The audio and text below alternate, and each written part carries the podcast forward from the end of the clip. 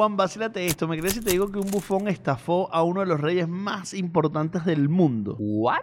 Tribulet era un bufón del rey de Francia Luis XII. Aunque era muy querido por ser muy cómico, un día se metió en alto rollo con el rey. Resulta ser que un día durante una cena real, el rey se agachó para recoger algo del piso y vino Tribulet y le dio pacatán.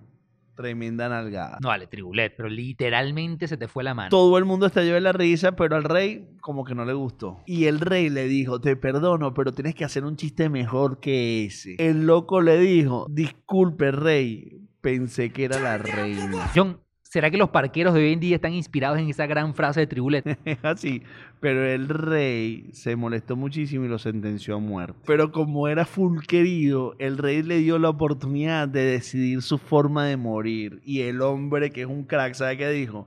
Decido morir de viejo. Tribulet, mi nuevo ídolo. Exacto. Al final, el rey se rió de eso y lo que fue fue que lo exilió. Y bueno, a ver, era un pelo fuerte, pero mejor que la muerte sin duda. De ñapa vivió 57 años, que para esa época era no morir de viejo, tipo caupo. Pero yo te digo algo, también los chamos de hoy en día piensan que tú eres un viejo.